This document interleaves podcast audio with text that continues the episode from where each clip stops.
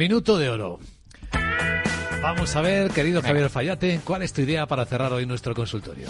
Bueno, pues aparte de los valores del sector media que he comentado antes, hay otro sector que me gusta mucho, que es el asegurador. Bien, el gráfico parece que está ahí, el gráfico del sectorial está en máximos anuales, así que, bueno, yo te doy una colección, mm, los voy a nombrar y luego me voy a centrar en uno. Me gusta Talanx, Munich Re, Hannover Rueber, estos son las aseguradoras, AXA o Allianz.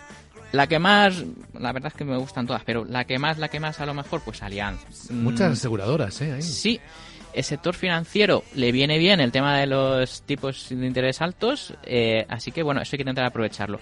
Allianz con stop 200, la zona de los 230 tiene un riesgo del 6%, esto es lo que decía, ¿no? Es decir, valores fuertes en tendencia alcista y con un riesgo adecuado, yo creo que esos son los que hay que buscar. Así que bueno, yo me centro en Allianz, cualquiera de los que he comentado eh, tiene un aspecto muy similar.